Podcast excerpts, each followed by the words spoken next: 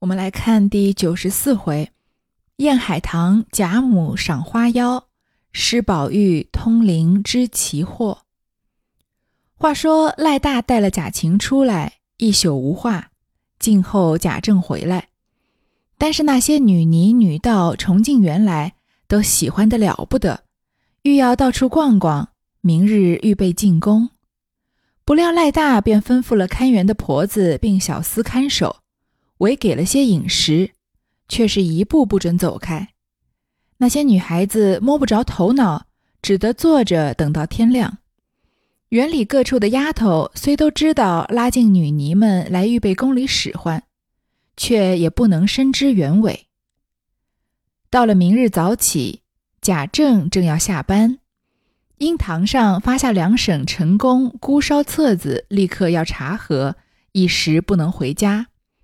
便叫人回来告诉贾琏说：“赖大回来，你务必查问明白，该如何办就如何办了，不必等我。”贾琏奉命先替晴儿喜欢，又想到，若是办得一点影儿都没有，又恐贾政生疑，不如回明二太太讨个主意办去，便是不合老爷的心，我也不至甚担干系。主意定了，境内去见王夫人。臣说：“昨日老爷见了接贴，生气，把晴儿和女尼、女道等都叫进府来查办。今日老爷没空问这种不成体统的事，叫我回来问太太，该怎么便怎么样。我所以来请示太太，这件事如何办理？”王夫人听了，诧异道：“这是怎么说？”若是晴儿这么样起来，这还成了这还成咱们家的人了吗？但指这个贴贴的，我也可恶。这些话可是混嚼的说的吗？你到底问了晴儿有这件事没有？贾琏道：“刚才也问过了。太太想，别说他干了没有，就是他干了，一个人干了混账事儿也肯应承吗？但我只想啊。”晴儿也不敢行此事，知道那些女孩子都是娘娘一时要叫的，倘或闹出事儿来，怎么样呢？依侄儿的主见，要问也不难。若问出来，太太怎么个办法呢？王夫人道：“如今这些女孩子在哪里？”贾琏道：“都在园里锁着呢。”王夫人道。姑娘们知道不知道？贾琏道：“大约姑娘们也都知道是预备宫里头的话，外头并没提起别的来。”王夫人道：“嗯，很是，这些东西一刻也是留不得的。头里我原要打发他们去来着，都是你们说留着好，如今不是弄出事儿来了吗？你竟叫赖大那些人带去。”细细的问他们本家的有人没有，将文书查出，花上几十两银子雇只船，派个妥当人送到本地，一概连文书发还了，也落得无事。若是未招一两个不好，个个都压着他们还俗，那又太造孽了。若在这里发给官媒，虽然我们不要身价，他们弄去卖钱，哪里顾人的死活呢？晴儿呢？你便狠狠地说他一顿，除了祭祀喜庆，无事叫他不用到这里来。看仔细，碰在老爷气头上，那可是吃不了兜着走了。并说与账房里把这一项钱粮档子消了，还打发个人到水月庵，说老爷玉除了上坟烧纸，若有本家爷们儿到他那里去，不许接待。若再有一点不好风声。连老姑子一并撵出去。贾琏一一答应了，出去将王夫人的话告诉赖大，说是太太主意，叫你这么办去。办完了，告我回去回太太。你快去办吧。回来老爷来，你也按着太太的话回去。赖大听说，便道：“哎，我们太太啊，真正是个佛心。”这般东西着人送回去，既是太太好心，不得不挑个好人。情歌儿竟交给二爷开发了吧？那个贴贴的奴才，想法查出来，重重的收拾他才好。贾琏点头说：“嗯，是了。”即刻将贾琴发落，赖大也赶着把女尼等领出，按着主意办去了。晚上贾政回家，贾琏、赖大回明贾政。贾政本是省事的人，听了也便落开手了。独有那些无赖之徒，听得贾府发出二十四个女孩子出来，哪个不想？究竟那些人能够回家不能？未知着落，亦难虚拟。这上一段上一回不是说了吗？这个贾琏他大致的决定是要包庇贾晴的，因为他自己就是跟贾晴一样胡闹的人，所以呢，嗯。非常能够理解这个贾晴的所作所为。这边啊，那些女尼、女道、小姑娘们以为真的要进宫去伺候、念佛啊，给元春呢，帮她祈福呢，哪能想得到是其他的事情败露了呢？本来啊，进大观园准备好好到处玩一玩的，结果呢，哪也不让他们去，只给他们吃了点东西，但是不让他们走。而贾政呢，因为他正要下班。这个下班虽然也是我们现在说的这种，就是不用工作的这个下班啊，但是贾政的是当班，不像我们是上班，对吧？他是一个这个官府里面当值的，所以他的这个当班呢结束了，正要回家，但是因为朝廷上有其他的事情，就把他绊住了。于是呢，他就让人回来告诉贾琏说呢，你要和赖大把这件事情查明白，就按照章程把事情办了，不用等我来做决定。那贾琏就更高兴了，因为他本来就想包庇贾晴。那如果在贾政面前呢，要包庇贾晴还比较的困难一些。但是既然贾晴、贾政把这件事情的处理权全权交给他，那他就更容易包庇贾晴了。可是呢，如果他就是一味的包庇呢，回去再跟贾政回报的时候，又有一点不太方便，不好自圆其说。于是呢，他就想去见王夫人，这样呢，不管做什么决定啊，有王夫人打这个掩护。其实我们从王夫人处理晴雯、处理金钏的事情都可以看得出啊。王夫人对年轻女孩可以说是毫不留情的，所以在这件事情上呢，高鹗认为，嗯，王夫人会这个大发慈悲啊，把这二十四个女孩说说她把她们送回原籍，把文书什么的也一起还给他们。这本来是贾家买进来的女尼女道士，就是贾家的人了。但是王夫人相当于就是既花钱买了他们，又把他们无条件释放了，就和我们前面知道的那个王夫人稍微有一些不太一样，但是也不过不至于太过分。我认为这样写是可以的，因为毕竟这些女尼女道士，她们厮混的是贾晴，而不是说触碰到王夫人最宝贝的贾宝玉了。那王夫人表面上还是一个念佛的人嘛，她八十回之前可以说是念最虔诚的佛，但是一遇到有贾宝玉的事啊，就是做最狠的事情，不至于说到佛口蛇心啊，但是至少是和她的言行有一些不一致的。然后，当真正的那些女孩子因为他的决定而失去了生命的时候，他好像又又有一些这个反省，或者是担心可能牵连到自己的福泽吧，又会表现出一丝丝的后悔。但是不管怎么样呢，在这里王夫人是从宽处理了，对于贾晴呢，也没有真正的怎么严厉的处罚他，只是相当于是罚他闭门思过吧。而贾府真正要下狠手查的是谁呢？是那个贴帖子宣扬这件事情的人。一个大家族败落啊，其实这点写的倒是不错的。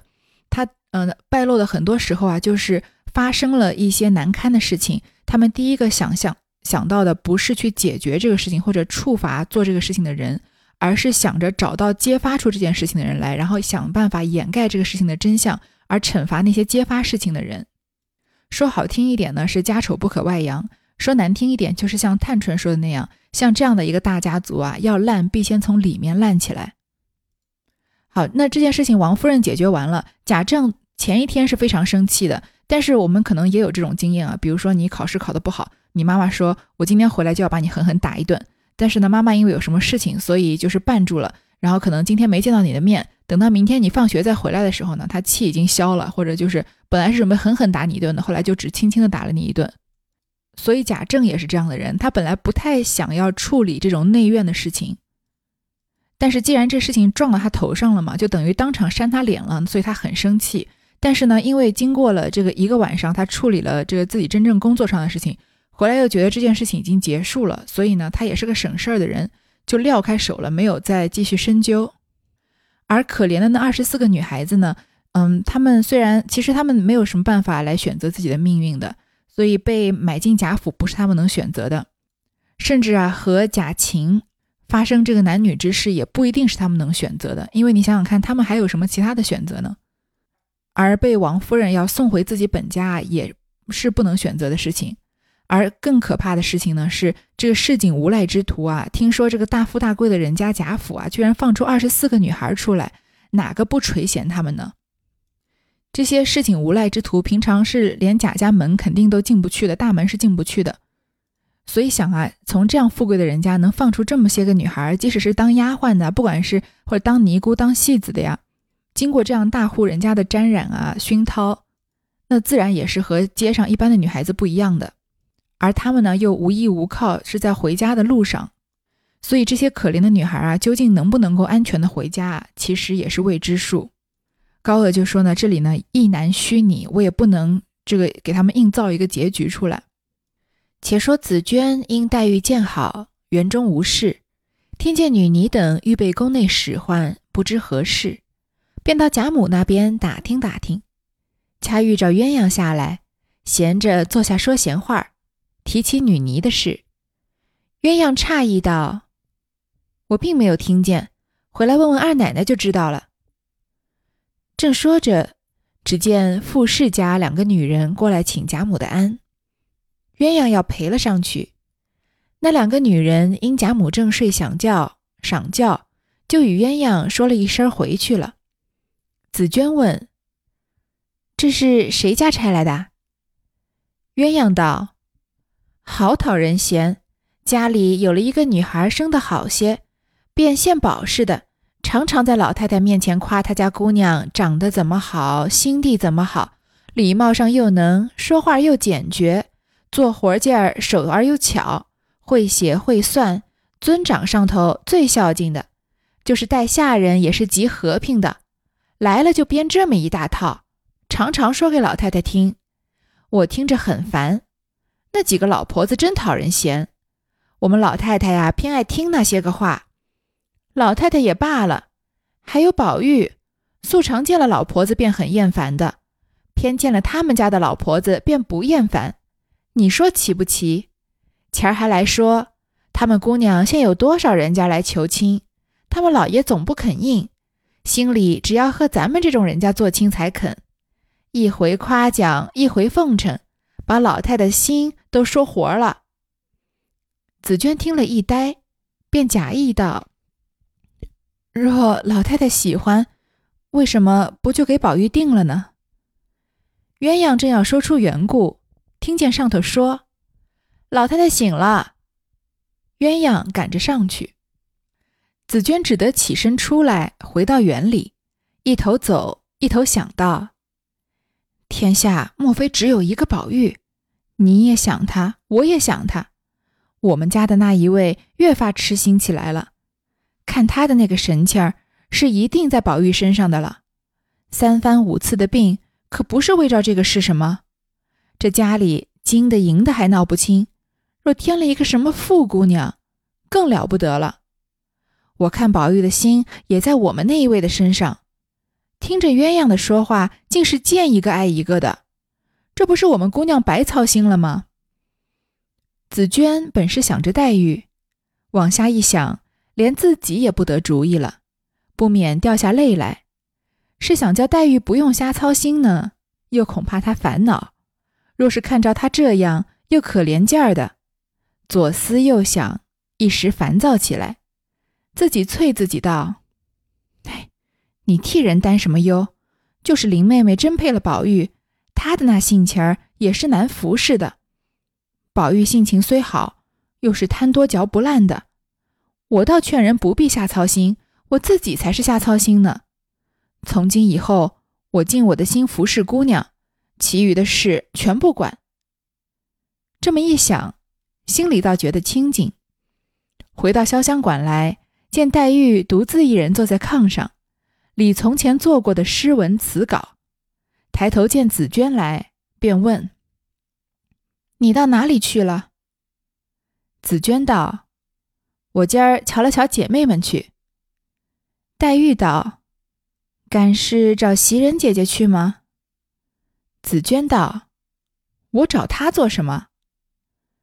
黛玉一想这话怎么顺嘴说了出来，反觉不好意思，便啐道：“ 你找谁与我什么相干？倒茶去吧。”紫娟也心里暗笑，出来倒茶，只听见园里的一叠声乱嚷，不知何故，一面倒茶，一面叫人去打听，回来说道。怡红院的海棠本来萎了几颗，也没人去浇灌它。昨日宝玉走去，瞧见枝头上好像有了骨朵似的，人都不信，没有理他。忽然今日开得很好的海棠花，众人诧异，都争着去看，连老太太、太太都哄动了来瞧花呢。所以大奶奶叫人收拾园里败叶枯枝，这些人在那里传唤。黛玉也听见了。知道老太太来，便更了衣，叫雪雁去打听。若是老太太来了，即来告诉我。雪雁去不多时，便跑来说：“老太太、太太，好些人都来了，请姑娘就去吧。”黛玉略照了一照镜子，略了一略鬓发，便扶着紫鹃到怡红院来。这里说到的这个人啊，其实好久没有出现了。其实，在《红楼梦》的前八十回里面，也就出现过一次。那个时候呢，嗯，很多人可能猜测啊，这个傅秋芳或者和这个路边纺线的二丫头一样，是一个只会出场一次的人物，就是表现这个宝玉对女性的尊重，对女孩子，他在他看来是一视同仁。那因为一个家里面有一个像傅秋芳这样的女孩子，所以他虽然很看不起那个家庭，但是因为有傅秋芳啊，而且是一个他没见过、只听过名字的人，那也对他们啊稍微尊敬了一些。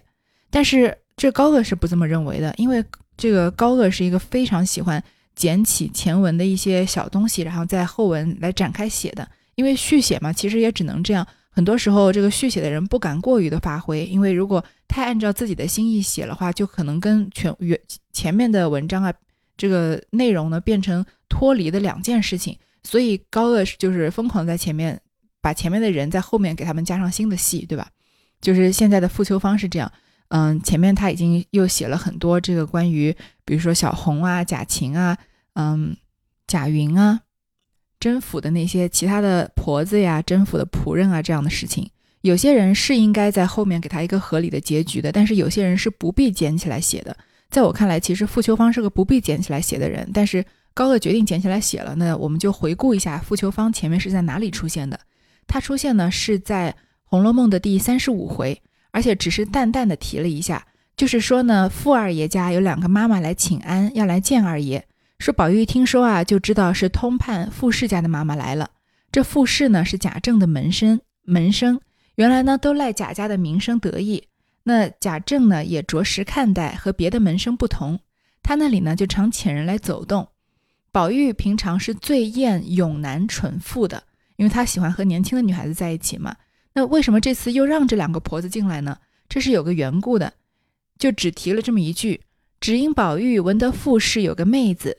名唤傅秋芳，也是个穷闺秀玉，常听人说才貌俱全，虽自谓轻读，然遐思遥爱之心十分澄净，不命他们进来，恐驳了傅秋芳，因此连忙命让进来。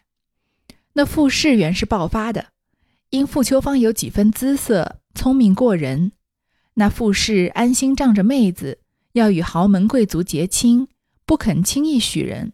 所以耽误到今天，目今傅秋芳已二十三岁，尚未娶人，怎奈那些豪门贵族又嫌她本是穷酸，根基浅薄，不肯求配。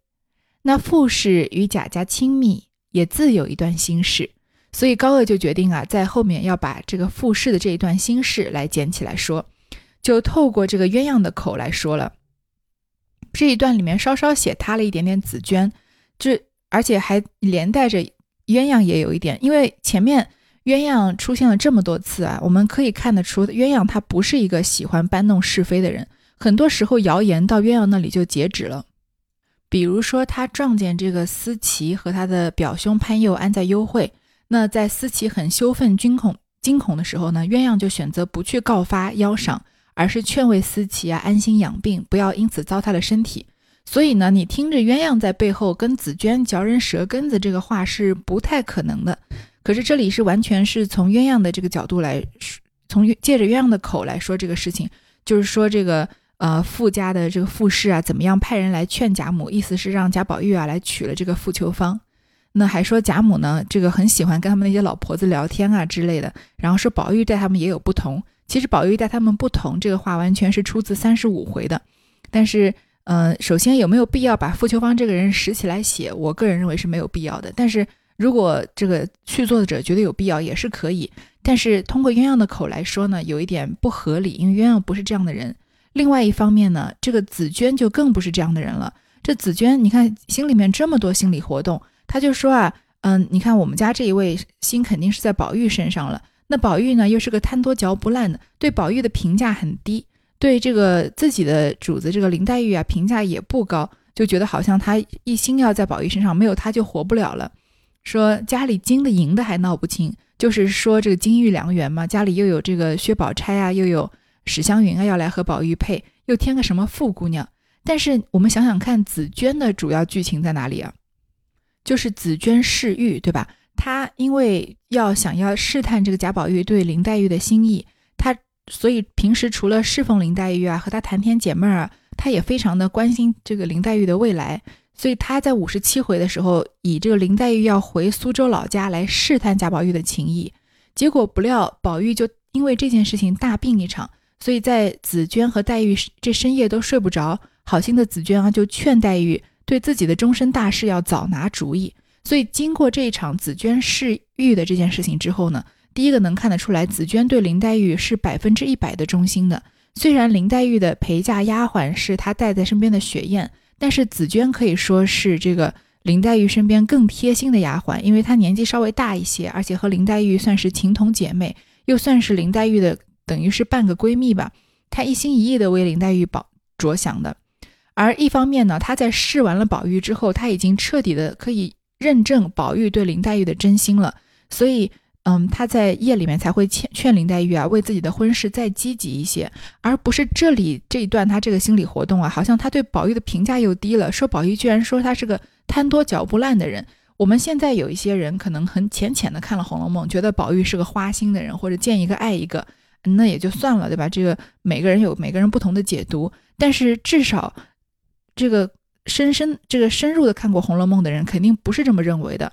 而紫娟作为《红楼梦》里面的人，而且她亲自试过贾宝玉的人，她是不可能认为贾宝玉是个贪多嚼不烂的人的，而且她也不可能会这么轻贱林黛玉的真心。她只是，你看这里从紫娟的角度，她想啊，她说我们那一位越发痴心起来了。看他那个神情儿，是一定在宝玉的身上了。首先这件事情，紫娟没有必要在这个时候来确定，因为她早就确定了，所以她才会帮林黛玉来试探贾宝玉的。另外一个方面呢，林黛玉的对贾宝玉的真情，在紫娟看来是非常宝贵的东西，而不是在这里啊有一种这种轻贱的语气来说得出来。所以这里啊，虽然紫娟写的没有前面把小红写的这么崩塌，但是我看来，在我看来，紫娟这段也是不好的，连同着鸳鸯也不好。好，就就着紫娟和鸳鸯说的这么一段事情啊，他回去之后呢，要引出来林黛玉问她外面发生什么事。原来呢是这个海棠花开了，于是这贾母啊、王夫人啊，他们都过来看花。大家呢就一同到怡红院去，已见老太太坐在宝玉长卧的榻上，黛玉便说道：“请老太太安。”退后便见了邢王二夫人。回来与李纨、探春、惜春、邢岫烟彼此问了好，只有凤姐因病未来。史湘云因她叔叔调任回京，接了家去。薛宝琴跟她姐姐家去住了。李家姐妹因见园内多事，李婶娘带了在外居住，所以黛玉今日见的只有数人。大家说笑了一回，讲究这花开的古怪。贾母道。这花儿应是三月里开的，如今虽是十一月，因节气迟，还算十月。映着小阳春的天气，这花开因为和暖是有的。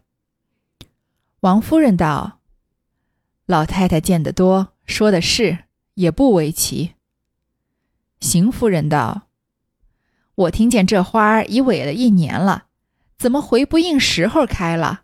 必有个缘故。”李纨笑道：“老太太与太太说的都是。据我的糊涂想头，必定宝玉有喜事来了，此花先来报信。”探春虽不言语，心内想：此花必非好兆，大凡顺者昌，逆者亡，草木之运不时而发，必是妖孽。只不好说出来。独有黛玉听说是喜事，心里触动，便高兴说道：“当初田家有金树一棵，三兄弟因分了家，那金树便枯了。后来感动了他弟兄们，仍旧归在一处，那金树也就荣了。可知草木也随人的。如今二哥哥认真念书，舅舅喜欢，那棵树也就发了。”贾母、王夫人听了喜欢，便说：“林姑娘比方的有道理，很有意思。”正说着，贾赦、贾政、贾环、贾兰都进来看花。贾赦便说：“据我的主意，把它砍去，必是花妖作怪。”贾政道：“见怪不怪，奇怪自败，不用砍他。”随他去就是了。贾母听见，便说：“谁在这里混说？人家有喜事好处，什么怪不怪的？若有好事，你们想去；若是不好，我一个人当去。你们不许混说。”贾政听了，不敢言语，讪讪的同贾赦等走了出来。那贾母高兴。叫人传话到厨房里，快快预备酒席，大家赏花。宝玉、环儿、兰儿，个人作一首诗致喜。林姑娘的病才好，不要她费心。若高兴，给你们改改。对着李纨道：“你们啊，都来陪我喝酒。”李纨答应了事，便笑对探春道：“都是你闹的。”探春道：“饶不叫我们作诗，怎么我们闹的？”李纨道：“海棠社不是你起的吗？如今那棵海棠也要来入社了。”大家听着都笑了，一时摆上酒菜，一面喝着，彼此都要讨老太太的欢喜。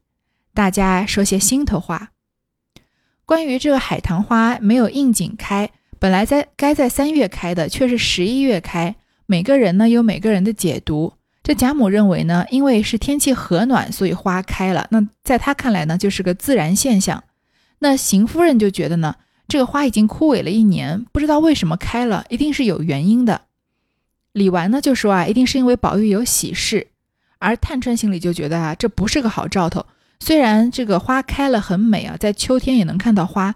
但是他认为呢，凡事是顺者昌，逆者亡，一切事情都是要应运自然规律的嘛。而这个草木之运不时而发，所以草木都觉得啊，这个是这个世道不对，所以呢，不在合适的时候发花，所以在探春看来啊，是个不吉利的事情。那在黛玉这里呢，她听说是喜事，心里有触动。这段，哎，又说到。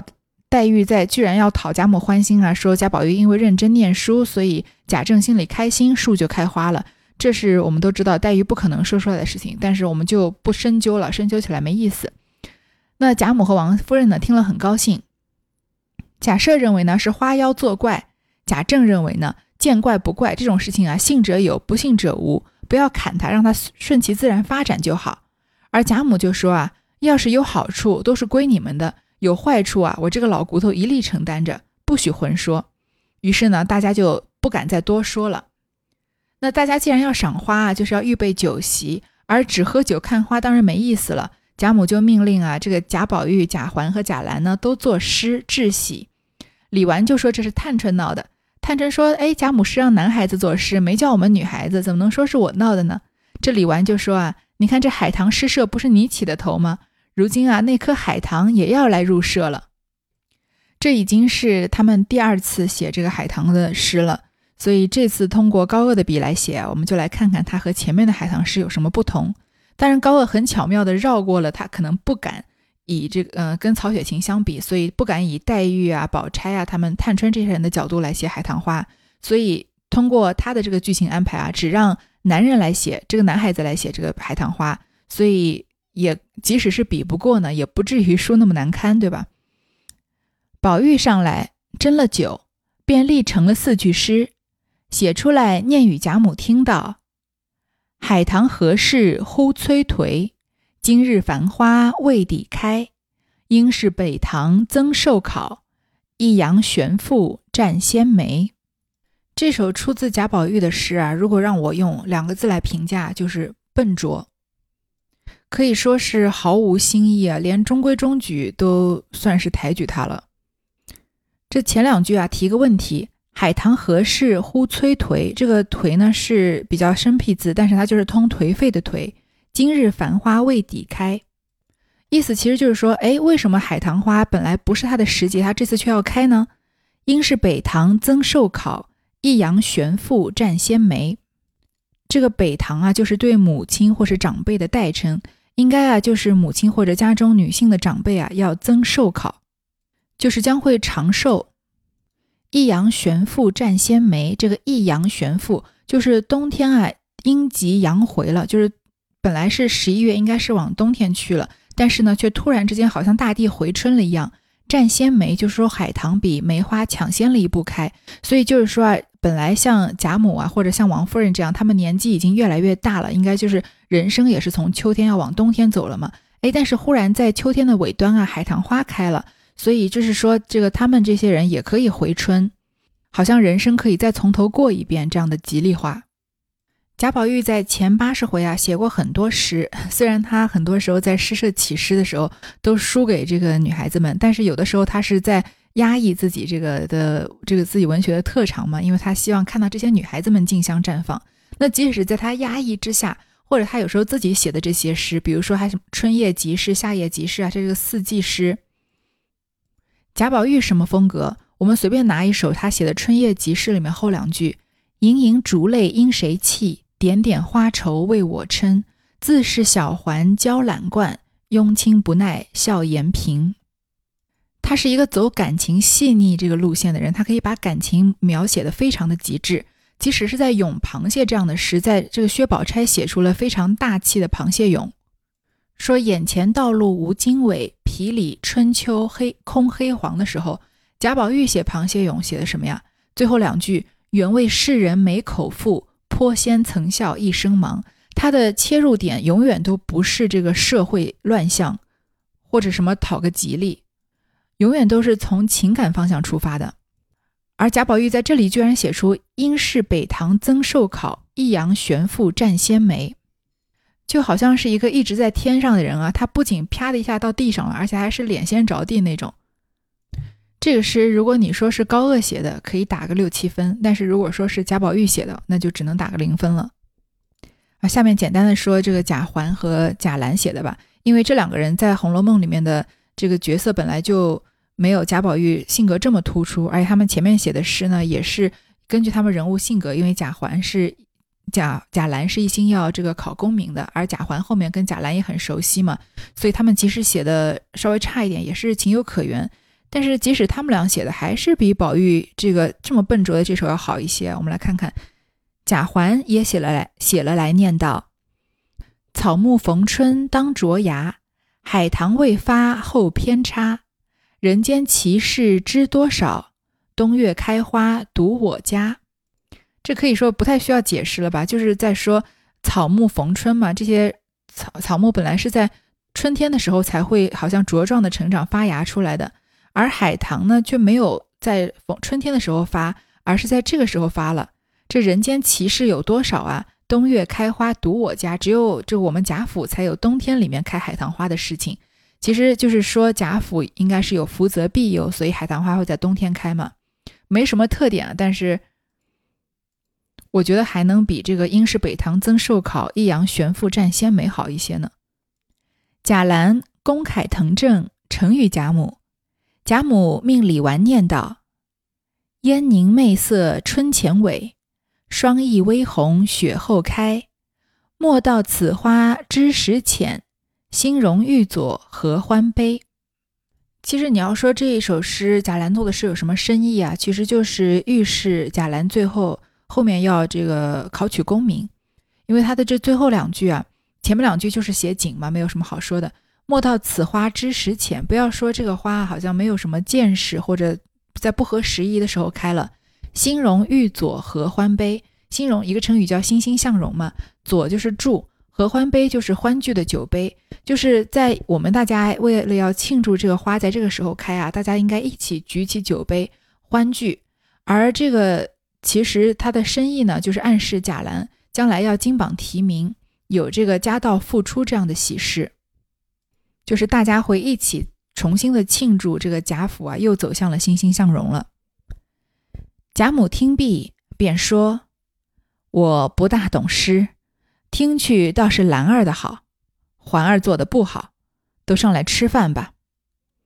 宝玉看见贾母喜欢，更是心头，因想起晴雯死的是那年海棠死的，今日海棠复荣，我们院内这些人自然都好，但是晴雯不能像花的死而复生了，顿觉转喜为悲。忽又想起前日小巧姐提凤姐要把五儿补入，或此花为她而开，也未可知。却又转悲为喜，依旧说笑。贾母又来了，在八十回之后独自才会出现的独特的当众批评贾环，直接说他做的不好。然后呢，写了一点贾宝玉的心理活动。他因为海棠花开啊，想起了晴雯，想起花还能再开啊，晴雯不能死而复生。然后又想起凤姐说过，晴雯既然不在了，要把五儿补进来。又想会不会这海棠花是为五儿而开呢？所以又转悲为喜，依旧说笑。这个情绪上面的波动，因为花开想起人是贾宝玉会做的事情，是的。但是在贾宝玉心里啊，他很少就是拿一个人去比另一个人，他和每个女孩子的连结啊，似乎都是一种独一无二的关系。但是这一小段描写呢，倒也不算太过分。好，这是第九十四回，就先说到这儿。